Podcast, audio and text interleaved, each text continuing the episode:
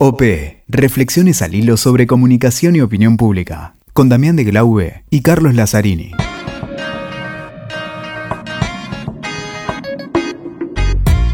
Hola, ¿qué tal? ¿Cómo les va? Acá estamos en un nuevo episodio de esta quinta temporada de OP Podcast. Estoy, por supuesto, junto a Damián de Glaube. ¿Cómo estás, Damián? ¿Qué tal, Cari? ¿Cómo andás? Seguimos acá con todo, hoy con un amigo de Juntos la casa. presencialmente esta vez. Exactamente, físicamente, ya Físicamente. sin eh, tantas obligaciones laborales. Dejaste de pasear por el mundo, me parece bien, Damián. Tal cual, paseo por el mundo desde un dispositivo móvil, pero paseo al fin. Y a los que Saliste de dar clase. ¿Dónde estaba dando clase? Estábamos dando clases en el programa ejecutivo de consultoría política en la Universidad Ah, me hablaron bien, me hablaron muy, Muy bien. bueno, Sí. Universidad Abierta Interamericana en Argentina. Chusmelo, que se abre una nueva, una nueva etapa, fíjense, con la gente de Necochea que nos apoya, con la Y gente. justo hoy vamos a hablar con un profe también. un profe de ahí y con la que dio además la presentación de ese programa Ah, ¿lo junto conmigo, lo invité. Ah, menos mal, si no, íbamos, si no, ahora No, nos no, iba a recriminar. Sí, sí. Y además, la gente de la Crujía que nos da algunos libros para sorteos, Cari, que estaremos ahí haciendo algo. Y este amigo de la casa, este profe, que también seguimos con estas experiencias eh, segmentadas. Segmentada, particulares. muy interesante. Que yo ahí- creo que a, a quienes nos escuchan nos siguen, bueno, vos me dijiste que te escriben permanentemente por redes sociales o por WhatsApp diciéndote, che, tal caso, qué bueno porque lo puedo aplicar a mi experiencia que estoy trabajando. Bueno, de eso se trata estas temporadas de OP Podcast. Vamos a hablar con Mario Rodríguez que estuvo trabajando en las elecciones de Guatemala recientemente. Desde donde nos enviaron cuatro o cinco mensajes hace unos meses. Bueno, le recomendamos este episodio Obviamente. y además le recomendamos también un libro que todavía no salió, que le quiero consultar a Mario a ver bien de qué trata y que, que seguramente en poquito tiempo va a estar ya en las librerías. Peleemos un poco con el amigo Mario, a ver Ahí qué va. nos dice.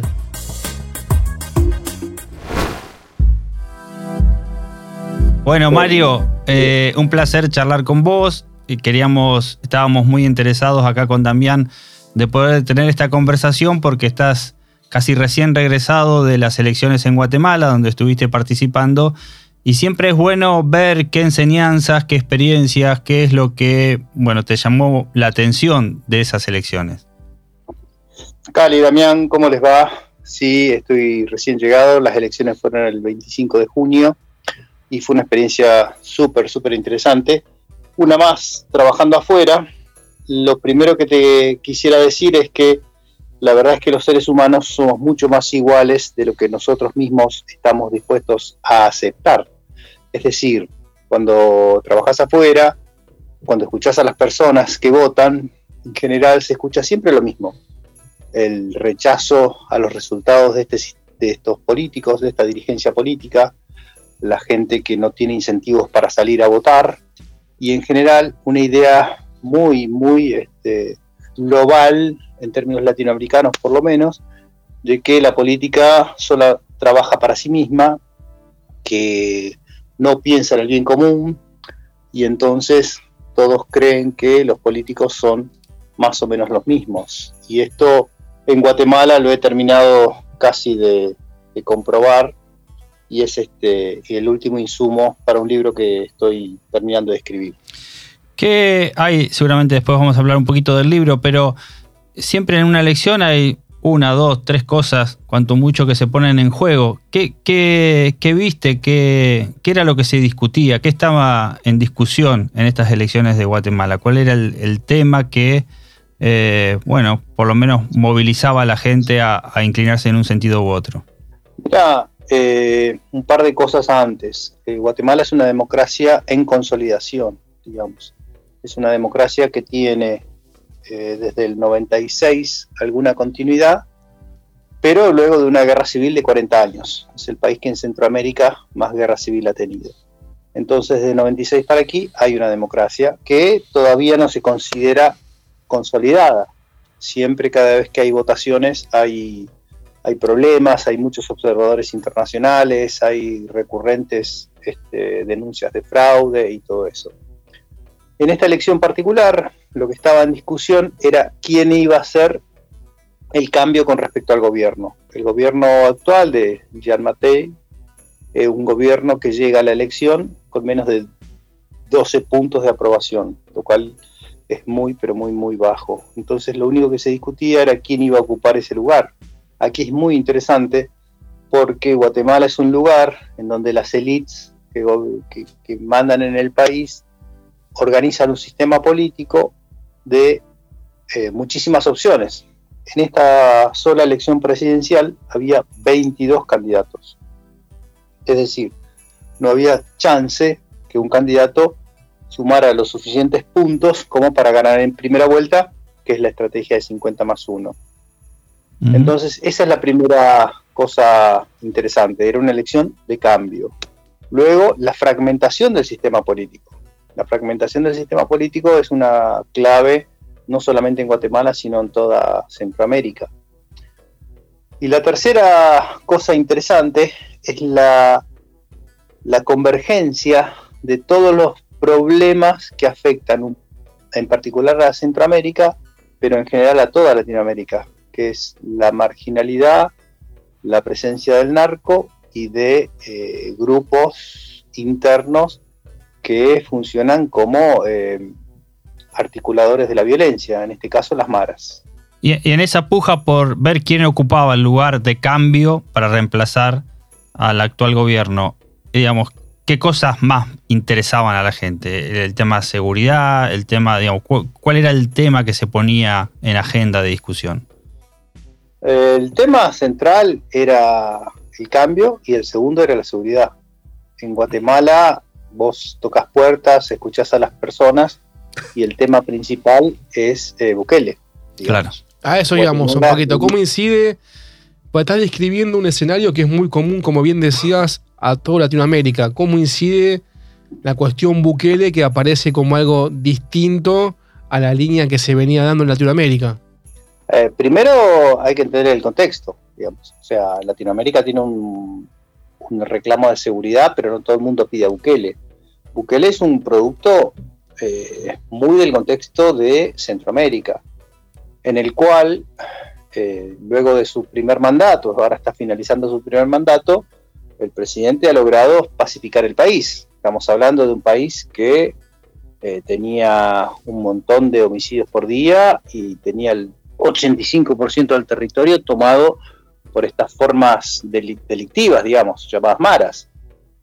Hoy eh, El Salvador transita una situación de paz inédita, por lo menos en las últimas dos o tres décadas.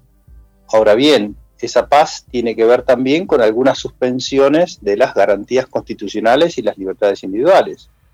Con lo cual siempre digo, guarda con el contexto. O sea, en Guatemala cuando vos conversás con las personas, sobre todo las personas más grandes o los más chicos, digamos más de 50 y menos de 20, Bukele es ídolo máximo. Ahora, no todos los contextos son plausibles de suspender garantías constitucionales. Entonces, más allá que sea un aspiracional, eh, es muy difícil que cada contexto incorpore esta idea de suspender algunas garantías como para que a vos te detengan por las porque digamos tenés un par de tatuajes y vamos a asumir que sos una mara. Eh, quiero decir con esto, está muy bien que todo el mundo esté viendo los resultados de Bukele. Ahora, los resultados que logra Bukele no son conseguibles sin el contexto que tiene El Salvador. Exactamente. Y ahí te hago otra consulta. ¿Cómo eh, veías algo que también se, pasa en Latinoamérica, que es la disputa del concepto de cambio. Todo es el cambio, cambio hacia dónde. Eh, ¿Qué estrategia política veías vos ahí o aplicabas también ahí en Guatemala sobre la, disputa del concepto de cambio, ¿no? ya que con tanta oferta de, cambio, justamente quién es quién o quién se lleva esa, la disputa por ese concepto, que también pasa, bueno, en distintos países de Latinoamérica, como, y como muy bien señalás, Centroamérica con un, cosas muy, muy puntuales de su, de su estado. Mira, em, en este caso, en Guatemala, el, dueño del concepto de cambio fue un candidato que se llama Carlos Pineda, que trabajó los últimos tres años recorriendo el país, es un empresario que, bueno, que, el establishment vincula al narco, pero bueno, él logró armar una estrategia de cambio y de diferenciación con una narrativa muy similar a la de Milei aquí, que es la narrativa contra el, sistema político actual, digamos, contra la dirigencia política actual de Guatemala.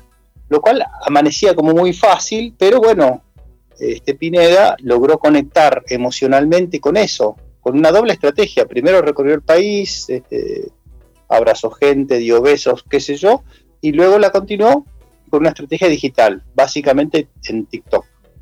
Bueno. Él en TikTok hoy tiene un millón doscientos mil seguidores. Eh, pero bueno, dame dos minutos. El tema es que cuando se, se larga el proceso electoral, digamos, las primeras encuestas lo sitúan a Pineda con 35 puntos. Y el segundo partido con 10-11 y el tercero con 10-11 y de ahí para abajo. Entonces, eh, la élite, digamos, en este caso, operó proscribiéndolo a Pineda. O sea, le encontraron un vicio formal a su candidatura y el tipo no se pudo presentar. Quedó proscrito. Entonces, quedaron las fuerzas que estaban en 11, 12 puntos. Ok. Mm. ¿Qué pasó? Es la pregunta.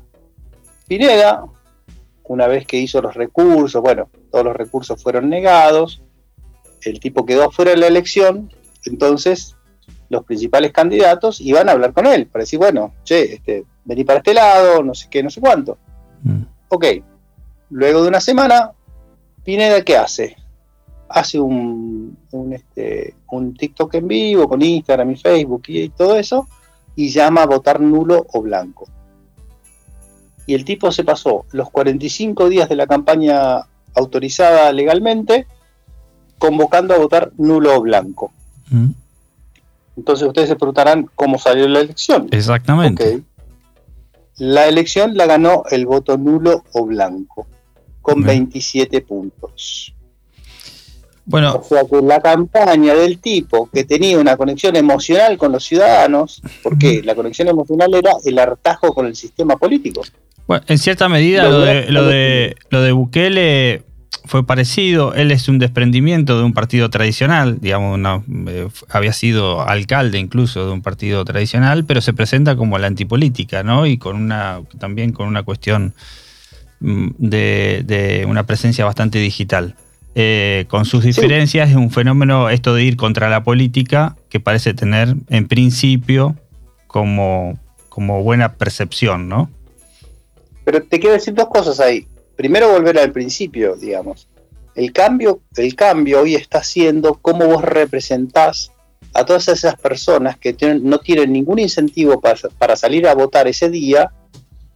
¿Por qué? Porque no están conformes con los resultados del sistema. No es que no es que pretenden una dictadura u otra cosa, no, no. Dicen, esta democracia no me está dando los beneficios que esa misma democracia permite. Y segundo, Bukele hoy está asociado a los resultados positivos del problema central de, El Salvador, que era la inseguridad. En el cual la ciudadanía, hoy Bukele mide cerca de 90 puntos de aprobación. ¿Por qué? Porque resolvió un tema que era tope de agenda de la ciudadanía. Y ahí, digamos, yo creo que hay que esperar un poco y mirar los contextos y todo eso. Pero el tipo resolvió un problema que acusaba, que acosaba a la ciudadanía por encima de otros valores. Por ejemplo, las libertades individuales. Porque el tipo suspendió el Estado de Derecho. Eh, y, ahora, y, ahora, digamos, y ahora está en un problema porque además él no puede ser reelecto y bueno, está forzando la constitución. Pero digo, me parece que ahí hay un tema súper interesante para mirar, que es cuando vos tenés una demanda absolutamente mayoritaria de resolver un tema, ¿qué pasa cuando lo resolvés? Exacto, cómo llegas a otro paso, cómo vas eh, un paso más. Como también le falta a la dirigencia política esa visión de futuro de nuevos desafíos y nuevas demandas. Sí, y cuando vos suspendes algunas garantías constitucionales, como en el caso de El Salvador, de acuerdo al contexto, que eso hace eso posible, ¿cómo después vos decís, bueno, o sea, suspendí una, garantía constitucional, bueno, ¿por qué no suspendo otra? Y en este caso es la El vicio que lleva a eso. Exacto. Y ese es un punto en el extremo, son los populismos, digamos, de derecha o de izquierda. Exactamente. La, tentación populista es grande. Exactamente. Mario, supongo que estas enseñanzas y otras, y otros casos, y bueno, y otras cuestiones que has venido observando en el último tiempo, lo encontraremos en el libro que está pronto a salir. Sí, el, libro que todavía no tiene nombre, pero es, acerca de mi experiencia en territorio. Eh, básicamente, digamos, la, conversación que me lleva a, animarme a publicar un libro es, o sea, por más este mundo digital que tengamos, por más estrategias digitales y por más que, que mucha gente viva hoy en ese mundo, la democracia representativa sigue siendo que un determinado día millones de personas tengan que salir de su casa, dirigirse a un lugar y hacer una acción. Y esa acción es emitir su voto. Digamos, sea como sea el sistema, de acuerdo a la legalidad vigente, será voto electrónico, lista sábana, boleta de papel, boleta única o, marcar como hacen los estadounidenses, digamos. Bueno. Pero la democracia representativa sigue siendo que millones de personas, un día determinado, tienen que salir de su casa, ir a un determinado lugar y hacer esa acción. Entonces, mientras la democracia representativa siga haciendo eso, el territorio es clave. No se puede omitir el territorio. O sea, puede uno estar enamorado del mundo virtual, del metaverso, de todas esas cosas y me parece que está todo bien. Ahora, todo eso tiene que terminar en una acción territorial un día determinado. Por eso me animé a escribir ese libro. ¿Te animás a decir que durante mucho tiempo habrá que salir de nuestras casas para ir a votar? Sí, por supuesto. Yo no, no, creo mientras este, la distribución del poder siga siendo todavía en términos este, específicos, espaciales, territoriales y uno a uno, yo no creo que el mundo digital en algún momento eh, suplante la distribución de poder real, digamos, porque eso sería como eh, la película, alguna película de Disney. Todavía eso no ocurre y todavía los mecanismos institucionales democráticos consensuados no incorporan la virtualidad de la distribución del poder. Hoy la distribución del poder es todavía en todos los países democráticos personas que en un determinado día tienen que salir de su casa o por lo menos agarrar un sobre y meter un voto, digamos, y, y despacharlo. O sea, todavía no hay acciones digitales que reemplacen la democracia representativa. Cuando eso ocurra, vemos. No lo veo en el corto ni en el mediano plazo. Muy bien, nos quedamos con muchísimas ganas de ese libro que lamentablemente no podemos decir, bueno, anda a buscarlo a tal lado porque todavía no está, pero eh, quienes, nos escuchan van a seguir segura, seguramente con atención para, para encontrarlo. Y, no va a pasar mucho tiempo. ejemplar que se sortee en OP también, ah, seguramente, obviamente. Sí, sí, sí, ya, pegamos el mangazo. pero por supuesto, más, queremos editarlo con OP, pero bueno, veremos eso. Bueno, Mario, muchísimas gracias por la conversación. Un abrazo. Gracias a ustedes.